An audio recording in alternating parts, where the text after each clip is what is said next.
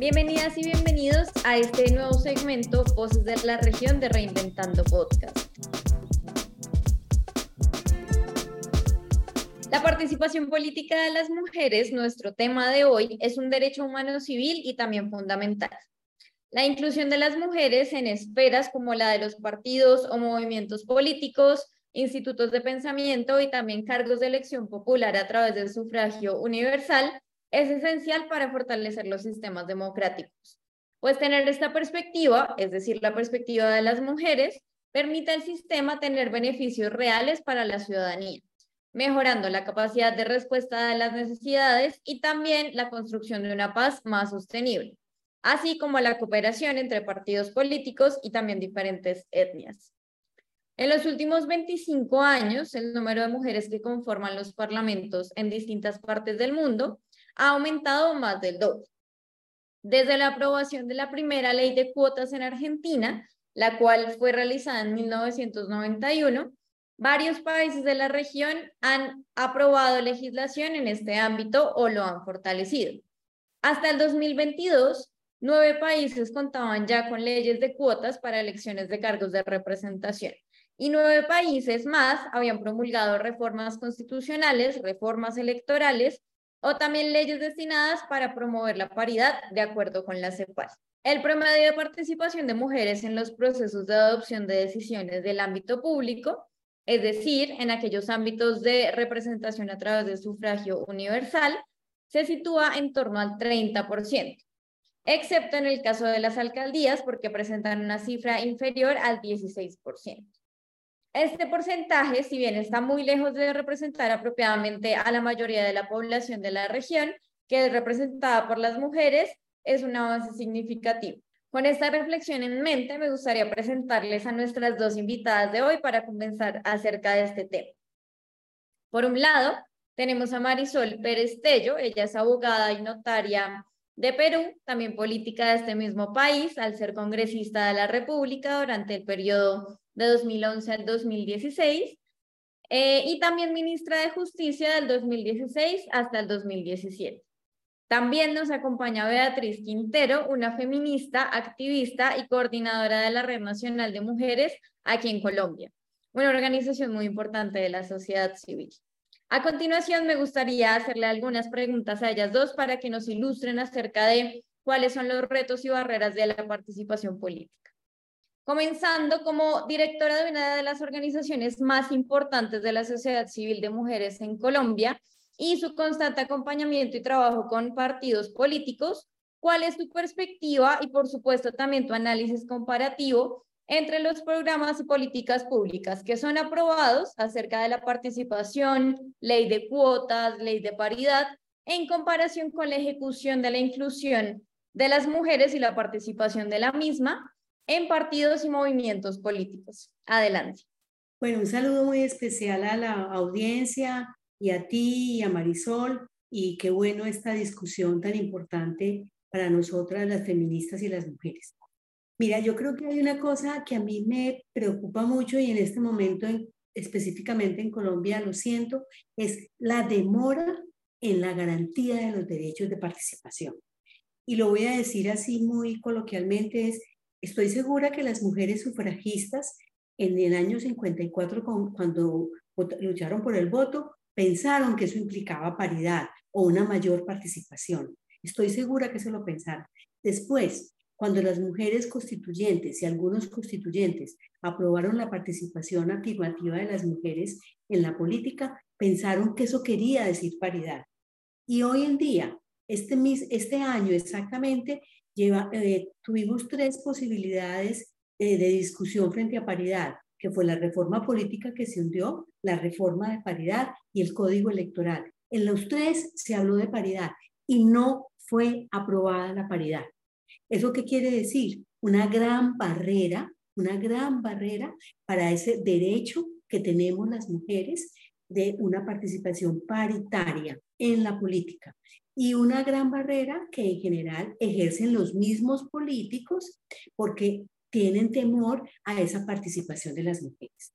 Entonces yo lo que siento es que hay, que hay una gran, una, como que hay una expectativa grande de la sociedad. Nadie se atreve a, criticar la paridad, nadie dice, no estoy de acuerdo, eso es ilegítimo, nadie lo dice, pero cuando, cuando vamos a llegar a ella, medio minuto antes que se apruebe o se vote, inmediatamente sale la paridad.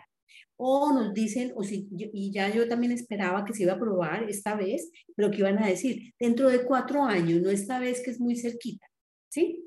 Entonces, para, para, yo lo que siento es como la gran dificultad que hay para implementar en la realidad de las mujeres y hombres colombianos ese derecho que tenemos las mujeres a una participación paritiva, a una participación paritaria en los espacios de toma de decisiones.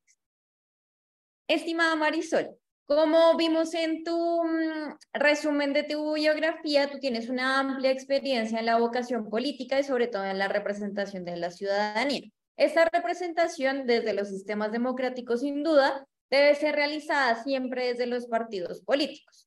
En este sentido, ¿cuál consideras tú que es el nivel de compromiso de los partidos políticos en América Latina y el Caribe en el marco de la inclusión de las mujeres, de secretarías, comisiones o aquellos puestos con poder de toma de decisión?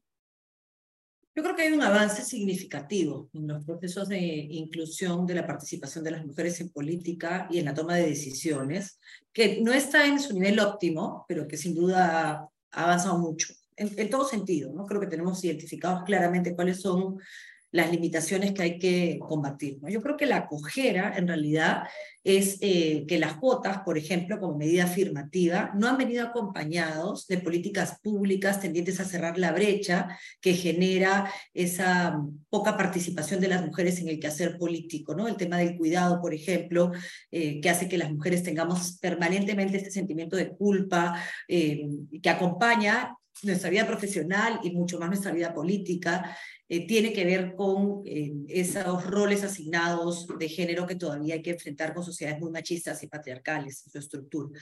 Adicionalmente, el tema de igual sueldo por igual trabajo y de independencia económica que también te limita no solo en la participación política, sino también en tu desarrollo profesional. Eh, y finalmente todo el tema de violencia de género, que en, en, en, política se materializa o se concreta en acoso político. O sea, se ha avanzado, hoy lo tenemos identificado, hoy sabemos que existe, hoy se discute el tema, y hay sin duda una mayor participación de las mujeres jóvenes en formación profesional. El número de mujeres profesionales hace 30 o 40 años es completamente distinto al número de profesionales que están hoy haciendo una carrera universitaria, preparándose para em, algún puesto de, toma de poder. Yo creo que eso se avanza. Por otro lado, en paralelo a ese avance de una presencia de las mujeres en la vida cotidiana, más o menos en el, en el orden que corresponde de, de, de 51-49, en el orden nacional peruano o, o de 50-50, si tú quieres, en el orden mundial, hay una crisis de la democracia y de la representación que ha ido en paralelo. ¿no? O sea, así como las mujeres hemos ido ganando terreno, consolidando derechos, accediendo al voto, o sea, 40 años atrás o 50, o sea, tampoco es tanto, pudiendo trabajar sin necesidad de pedir permiso en algunos países en América Latina, en paralelo existe un deterioro de la vida democrática en Latinoamérica en general. Hay una tentación al autoritarismo, una mm, tendencia cada vez más preocupante a privilegiar, romper las leyes con tal de terminar con lo que se percibe como privilegios de algunos sectores, el político y el económico, y eso por supuesto afecta no solamente la representación de las mujeres en política, sino también la representación en general. ¿no? el concepto de inclusión eh, entendido en extenso se ve absolutamente perjudicado una democracia que lo devora todo y que se convierte en una visión del poder por el poder y no del poder como un instrumento. Entonces yo creo que hoy más que un problema de participación de las mujeres en política, hay un cierre de brechas necesario, de las brechas ya identificadas, con ya no medidas legislativas solo de cuotas, sino también con medidas afirmativas en políticas públicas que permitan que esa paridad y alternancia que ya está recogida en muchas de nuestras legislaciones o, esas cuotas del 30 o del 40%, eh, vengan acompañadas de eficiencia en la gestión en el momento de llegar a un espacio de poder por una norma eh, o porque finalmente llegaste sin esa norma por un trabajo político previo que ha sido facilitado gracias a que se han ido cerrando esas brechas. Pero creo que el problema que enfrentamos hoy, además de esa, esa, esa suerte de, de, de cojera que tenemos que superar como sociedad, viene la crisis de partidos políticos como tal. Que, que, que, se ha convertido pues, en caudillos, en espacios de cuotas de poder, en eh, acumulación de intereses y no de causas, eh, intereses además subalternos. Yo creo que el problema hoy es todo, enfrentar la representación política real con una crisis de partidos políticos a nivel latinoamericano y una tendencia al autoritarismo y al populismo muy, muy peligroso. Yo tengo una pregunta justo en el marco de las barreras y es, además de esta de la implementación y esa implementación, si se quiere, tardía o lenta de, estas, de estos programas o de estos proyectos de participación, ¿qué otras barreras encuentras o has identificado en tu experiencia que tienen las mujeres para participar en la política, en los cargos de elección eh, popular y cómo podrían superarse? Hay una cosa que, yo, que es importante y es los partidos políticos colombianos, en este caso, no están convencidos de ese derecho de las mujeres y no aportan casi nada porque eso implica, eso implica, si yo estoy de acuerdo, tengo que generar condiciones desde, desde antes, no, no preocuparme el día anterior de la inscripción de listas, ay, es que no hay mujeres, no, tengo que buscar, tengo que generar esa participación de las mujeres desde antes, eh, capacitarlas, educarlas, tener procesos, por un lado. Y por otro, yo creo que ya es, no, no hace parte de los partidos, sino como de la vida normal de las personas, creo que las mujeres tienen una barrera y es que todavía esa, esa labor de cuidado le corresponde solo a las mujeres. Entonces, una, una mujer en, en etapa reproductiva, una mujer entre 20, 35, 40 años, con hijos o con, o con familia, le queda muy difícil participar, porque ya tiene que, ya sabemos, según la medida del tiempo en Colombia, tiene que dedicar ocho horas de su vida a ese, eh, a ese cuidado de la familia, le corresponde a ella. Entonces ella, si además de pronto trabaja para tener independencia económica, eh, son 16 horas, no le queda un segundo para participar en política. Yo creo que son dos barreras. Uno, las condiciones, dijéramos, reales de la vida de, de las mujeres en la que la sociedad no ha, no ha generado una, una, como, una, como un, un espacio adecuado para que las mujeres el, liberarse de, esa, de, esa, de ese trabajo de cuidado.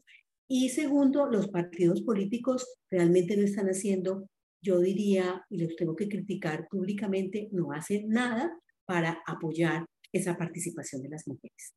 Totalmente de acuerdo, Marisol. A mí me gustaría llegar a esa parte en la que tú mencionas las herramientas y estrategias implementadas, pero me gustaría irme al otro lado sin duda alguna, y es cuáles resaltarías, qué estrategias resaltarías en América Latina y el Caribe con respecto a la participación de mujeres, puede ser en partidos, movimientos políticos, de pronto institutos de los partidos. Adelante. La paridad y la alternancia en el estatuto, incluso antes de que la ley la estableciera como obligatoria para todos los partidos políticos. Eso hizo que la participación de mujeres en nuestras listas finales fuera importante en términos de posición porque las cuotas que eran del 30% garantizaban una participación femenina, pero las ponían en los últimos números, con lo cual era una burla a la norma. Entonces eso fue muy importante. Luego hubo un retroceso dentro del partido, pero que vino en paralelo con la adopción de una política nacional de, eh, de alternancia y ya después de paridad.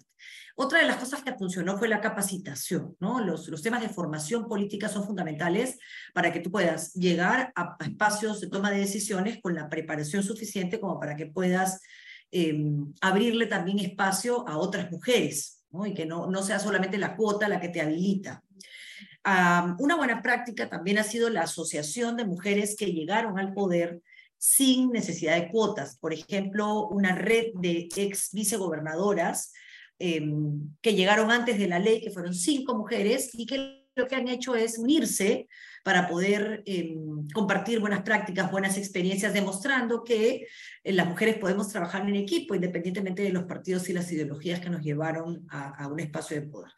Em, y ya luego hay una muy buena práctica ya a nivel de sector empresarial, pero que, te, que supone una organización gremial, que es una aspiración al 30% de participación de mujeres en directorios, que viene monitoreando hace varios años el incremento de mujeres en posiciones de poder eh, y en cargos específicos de gerentes y de, directoras. Y este monitorear, además con premios y estímulos, también ha verificado cuánta mayor rentabilidad ha significado para las empresas estos procesos de inclusión y, ha sido en todos los casos mucho más rentable eh, y eso me parece que es importante porque ya no es un tema solamente de derechos, que digamos eso solo debería justificarlo, sino también de rentabilidad. ¿Por qué? Porque la sociedad se siente representada, ¿no? Mejor representada. Y yo creo que esas, esas son algunas de las buenas prácticas. Y la mala, que también hay que mencionarla, tiene que ver con la falta, o sea, identificados los problemas, no existe una adecuada adopción de políticas públicas y el presupuesto necesario para garantizar que las brechas identificadas que justifican una ley de cuotas se cierren en el tiempo, porque una ley de cuotas que no es temporal termina siendo discriminatoria, este, que se cierre esa brecha y claro, y que no termine siendo simplemente la cuota de jóvenes, de indígenas o de mujeres, un intento de congraciarse con un sector minoritario o no de la población. ¿no? Entonces yo creo que esa es la mayor crítica, la trampa de las cuotas, le digo yo. Sin duda alguna, tenemos mucho camino que recorrer en el marco de herramientas, en el marco de metodologías por parte de los partidos políticos implementadas para que esa representación se haga de manera genuina y además desde el primer momento y no eh, próximos a crear la lista, próximos a presentarnos a la elección. Aquí me quiero ir un poquito del otro lado y es de qué herramientas y qué estrategias en América Latina y el Caribe tú sabes mm, has conocido que puedas resaltar. Puede ser de partidos políticos, de movimientos, de protoinstitutos, que tú hayas dicho, esta herramienta permite combatir estas barreras y además incluir la participación de las mujeres de manera genuina y desde el momento cero, por así decirlo? Yo creo que ha habido muchas estrategias, sobre todo de la sociedad civil, ya sea de, de los grupos feministas, de los movimientos de mujeres y de las organizaciones sociales, dijéramos, democráticas, eh, como es el caso de ustedes, ¿cierto? Entonces, yo creo que en eso hay un gran trabajo y grandes, y además grandes alianzas.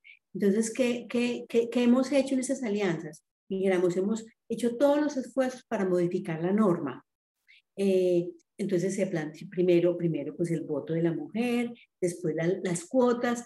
Las cuotas eran una medida temporal en Colombia, la ley de cuotas se aprobó en el año 2000 y siempre se pensó que era una medida temporal en la búsqueda de la participación. Llevamos, llevamos 23 años y todavía esa, esa medida temporal no se ha cambiado y no hemos logrado pasar de 30% eh, conceptualmente y realmente pensando ya, como ya lo decía al principio, de la paridad.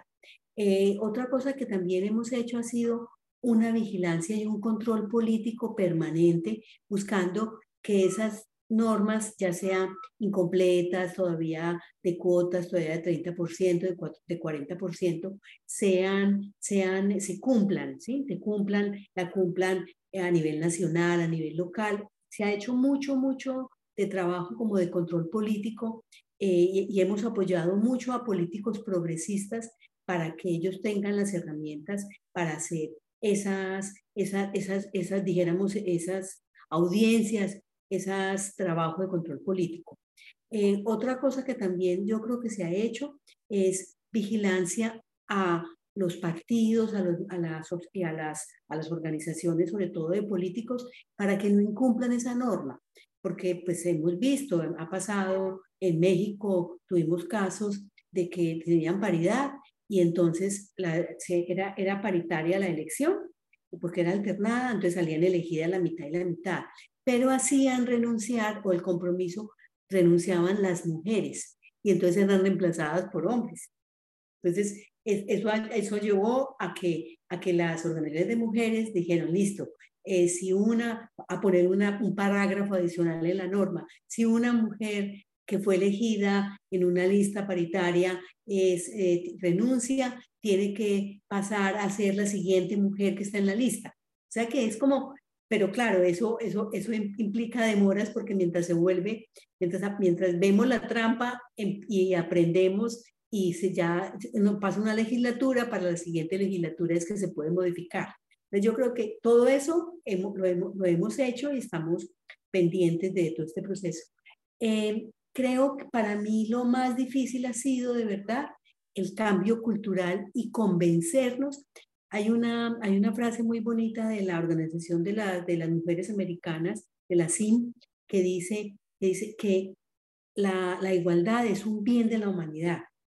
Lo que nosotras queremos, el mensaje que queremos enviar a la sociedad, la igualdad, la paridad, la participación efectiva de las mujeres en todo lo que tiene que ver con la sociedad, no es una, no es una ganancia ni es una, un regalo para las mujeres. Es que la humanidad se crece y se mejora con la igualdad, porque la sociedad está perdiendo una riqueza muy grande de esa participación política, ciudadana y social de las mujeres en esa construcción de sociedad. Eso es lo que les queremos decir. O sea que no es, no es, no es, no lo, que no lo tomen como un regalo para las mujeres, sino que es una necesidad de la sociedad para que ese pensamiento de mujer, ese esquema femenino participe y le proponga proponga una forma de vida, un mundo en el que quepamos mujeres, hombres y todas las, todas las personas para poder, dijéramos, construir esa sociedad mucho más igualitaria, mucho más comprometida con la libertad, eh, mucho más comprometida con la no discriminación y que incluya. Entonces, en esa disminución de exclusiones, ganamos, para decirlo de alguna manera, en felicidad, en libertad, en igualdad. Eso es lo que hay que como venderle a los políticos. No les estamos quitando espacio, estamos es, eh, eh, entregando conocimiento, entregando información para construir un mundo que nos sea mejor para todas y para todos. Sin duda alguna, la participación de nosotras como mujeres en los espacios democráticos no hace más que fortalecer estos espacios porque nos brinda de otras perspectivas para poder continuar con los procesos, dar una respuesta adecuada a la ciudadanía en el marco de todas las solicitudes, todo, digamos, todo en el marco de ello. Si bien hemos abarcado y hemos entendido durante estas respuestas que aún tenemos unas barreras importantes para participar como mujeres en la política, me gustaría preguntarte y también en el marco de tu trabajo con mujeres en diferentes territorios y en diferentes países, ¿cuál consideras que son las principales motivaciones de las mujeres para participar en la política, en espacios de toma de decisión, de participación regional? Y si estas motivaciones pueden verse limitadas por el contexto actual. Cuando las mujeres empiezan a, a ver que ellas son ciudadanas, porque muchas veces las mujeres no son educadas como ciudadanas, sino que son educadas o como madres o como esposas, como, como apéndices. Cuando, cuando nosotras como feministas empezamos a, a, pensar y a trabajar con las mujeres para que ellas se sientan ciudadanas, inmediatamente su deseo eh, enseguida es participemos, hagamos un partido, hagamos un partido de mujeres, eso es un deseo de muchas organizaciones sociales. Entonces hay, una, hay, una, hay una, un estímulo por participar, que fue lo que, lo que yo insisto que es muy, y por, por participar para construir, para construir una sociedad en la que este, podemos estar instaladas de una manera que no sea una sociedad en la que esté como la instalación del no lugar de las mujeres, sino que sea la, la, una sociedad en la que las mujeres tengamos un espacio y que el ser mujer no sea algo incómodo, sino que el ser mujer aporte a esa sociedad. Creo que eso, eso es como lo, la primera, el primer deseo o la primera cosa que las mujeres quieren cuando quieren participar en política. Es cómo, eh, cómo ubican un lugar adecuado para ellas estar y estar cómodas como mujeres y no tener que comportarse como hombres o, o decir yo soy distinta, sino como mujer estoy ahí.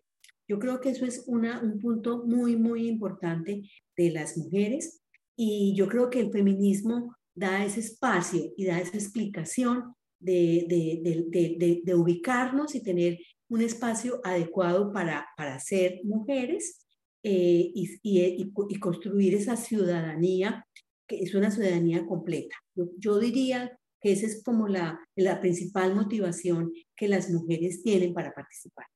Completamente de acuerdo y me parece muy interesante que ustedes dos, Beatriz y Marisol, se unen y están de acuerdo en eso y es que el tema de las cuotas es preciso que sea una herramienta o una estrategia temporal.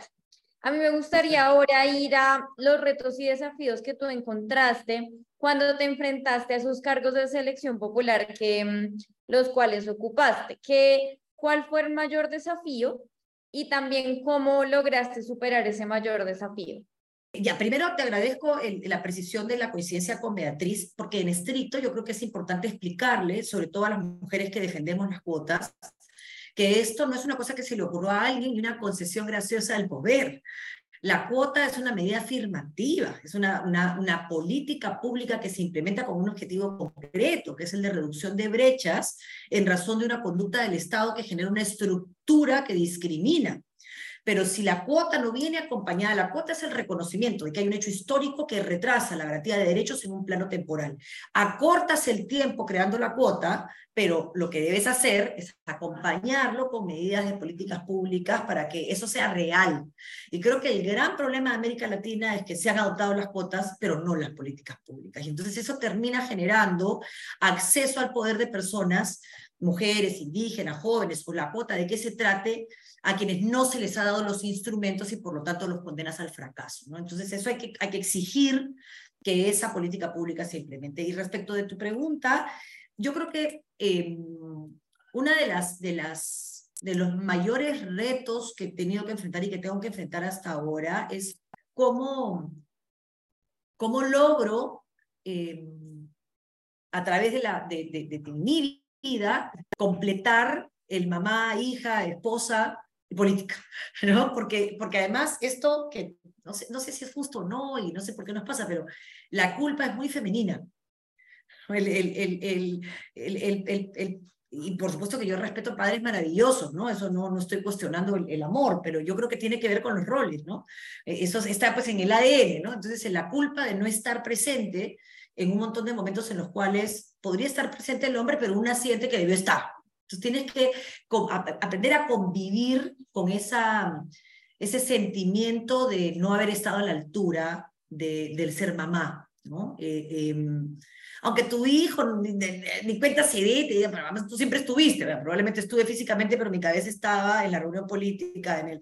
Entonces yo creo que esa, y esos espacios que te pierdes, que probablemente compartas en hogares en los cuales no hay pues un juego de roles, sino que todos asumimos una parte de que, que nuestro hogar funcione, esa culpa yo no la he logrado deconstruir, es propia de mi generación también, ¿no? No, no, por más esfuerzo que he hecho y he trabajado en eso, mi hija ya es dejando la adolescencia y es una niña maravillosa, pero igual me ha acompañado en toda mi vida política esta sensación de, de que no está, ¿no? Y, bueno, finalmente eso, eso te quita fuerza, ¿no? Te quita mucha fortaleza en, en, en, relación a... Y ahora con mi madre, digamos que también siento que hay un deber de cuidado sociedades en las cuales además no existe este concepto de cuidado. Entonces, yo creo que uno de los mayores retos que yo he tenido que afrontar en primera persona es ese, ¿no? Cómo, cómo lograba conciliar las reuniones de domingo familiares con el trabajo político, que es fin de semana y noche, ¿no? Que es, eso es muy difícil. Eh, no he tenido que enfrentar mayores problemas en términos de acceso a cargos, porque el partido en el que yo milité por muchos años tenía esto de paridad y alternancia, la líder más fuerte había sido mujer, entonces el, digamos que encontré el camino bastante, bastante llano, ¿no? Este, salvo por esto que sí, sí ha sido siempre para mí un, peso con el que he tenido que, vivir y que tendré que seguir viviendo. Eh, pero sí he tenido que enfrentar a nivel de la participación de otras mujeres con las que hemos hecho equipo, Em, el mismo problema, ¿no? Cómo concilian su vida y sus responsabilidades como madres y como hijas y también como esposas, em, que, por supuesto a los esposos también se los exijo, con el trabajo político, ¿no? Eh, eso es, eso es. Y lo otro que hay que enfrentar es, el, en una política masculinizada, mayormente en nuestros países, cómo no renuncias a tener una posición como mujer y defender desde eso eh, una política pública concreta. ¿no? Yo, creo que mi esfuerzo siempre ha sido por cambiar el paradigma de la dominación al paradigma del cuidado. ¿no? Este, y es complicado. Eh, y finalmente, sí creo que otra de las cosas que para mí han sido muy difíciles es que yo nunca he creído que tengamos que competir con los hombres. O sea, yo creo que, que somos necesarios en la sociedad hombres y mujeres y lograr que el discurso de defensa de los derechos de la mujer no se entienda como somos mejores, es somos iguales, generemos las condiciones eh, de igualdad de oportunidades, que son las que no están dadas a nivel social, ¿no? Entonces, eh, por, ahí, por ahí creo que vienen los principales retos. Y a lo último es la virulencia y crueldad de las redes con relación al insulto a la mujer. ¿no? A la mujer política no le hacen un cuestionamiento por su actuación política concreta en un hecho concreto. ¿no? El insulto a la mujer política tiene que ver con su condición de mujer. Y eso es muy cruel, muy cruel, porque tiene que ver con un tema estético, que es una estupidez, porque, porque eso no tiene nada que ver con tus capacidades, y tiene que ver con tu, eh, con tu honor como mujer y como madre, ¿no? Para los hombres es un mérito, para las mujeres es un demérito, y, y eso también es un tema que a mí siempre me ha enfurecido, pero digamos, he podido, he podido administrar eh, con la risa que siempre es, es un remedio, ¿no? Pero no por eso me daña menos. Sin duda alguna, el debate del cuidado es un debate digamos que nuevo, pero además muy importante en el marco de la participación política de las mujeres, porque si bien ocurre en la esfera de lo privado, en la esfera del hogar, en la esfera, digamos, el núcleo familiar, sin duda alguna afecta, tal como tú lo dices, eh, todo el trabajo como mujer, como activista, como persona que se está dedicando a cargos de representación popular. En ese orden de ideas, me gustaría preguntarte qué tipo de reformas consideras tú que hacen falta en los partidos políticos para mitigar aquellos desafíos y barreras para la participación de las mujeres. Yo creo que estamos en una transición democrática a nivel de América Latina en la que los partidos debemos buscar nuevas formas de representación. ¿no? O sea, creo que no nos hemos atrevido, no hemos entendido que la tecnología lo ha cambiado todo y, tiene, o sea, tenemos partidos a la usanza de los 80, ¿no? Y discursos de, que ya no funcionan. Entonces, creo que, creo que hay que repensarnos en formas de organización política verdaderamente representativas. Y eso obviamente supone inclusión, no solamente de mujeres, sino de grupos de especial protección históricamente discriminados. Mujeres, indígenas, eh, eh, personas en, que quieren acceder a cargos de representación y no tienen dinero para hacer política. La política no puede estar, tiene que estar asociada a qué cosa le puedes dar a tu país en términos de conocimiento y de experiencia. Eh, y no solamente en términos de cuánto puedo pagar en una campaña política. ¿no? Entonces, el tema de financiamiento de partidos políticos y financiamiento de campañas es fundamental para una verdadera representación. Entonces, yo creo que por ahí vienen las demandas de esta época, ¿no? Eh, ¿Cómo incluir a sectores o a colectivos minoritarios o no, en el caso de las mujeres, que han sido históricamente discriminados en un momento de una necesaria construcción de procesos democráticos que entiendan una forma distinta de representación. Esa transición necesariamente tiene que incluir la participación de la mujer.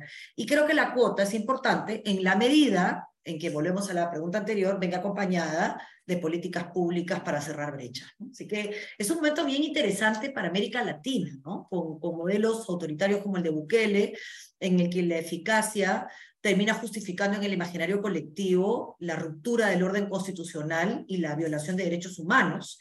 Y lo mismo de las izquierdas populistas o las derechas populistas. ¿no? Entonces, ¿cómo ante una demanda de representación política real, y un cuestionamiento de los privilegios percibidos en el imaginario colectivo como que son el único móvil de políticos y empresarios, ¿cómo vuelves a construir confianza? Yo creo que ese es el gran reto para todos, hombres y mujeres.